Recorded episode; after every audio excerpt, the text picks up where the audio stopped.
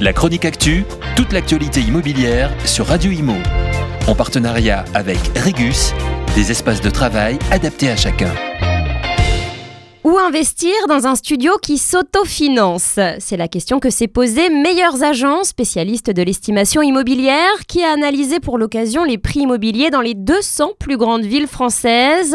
Le but recherché étant d'identifier les meilleures opportunités pour investir de manière autofinancée dans un studio de 20 mètres carrés avec un apport inférieur à 30 000 euros. Les villes retenues sont celles où l'investissement est peu risqué et dont les revenus locatifs moyens couvrent la totalité des frais liés à l'achat et aux charges courantes, telles que les frais d'agence et de notaire, la taxe foncière, l'impôt sur le revenu, les charges de copropriété et les frais d'entretien, ainsi que la mensualité du prêt.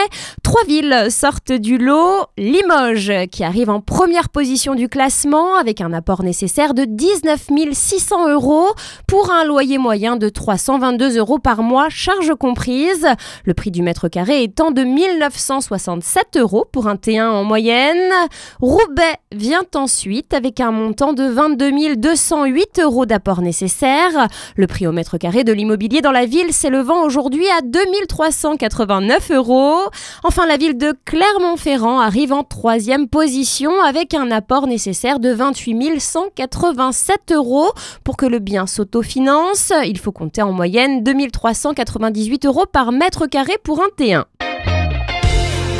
La chronique actu, toute l'actualité immobilière sur Radio Imo. En partenariat avec Regus, des espaces de travail adaptés à chacun.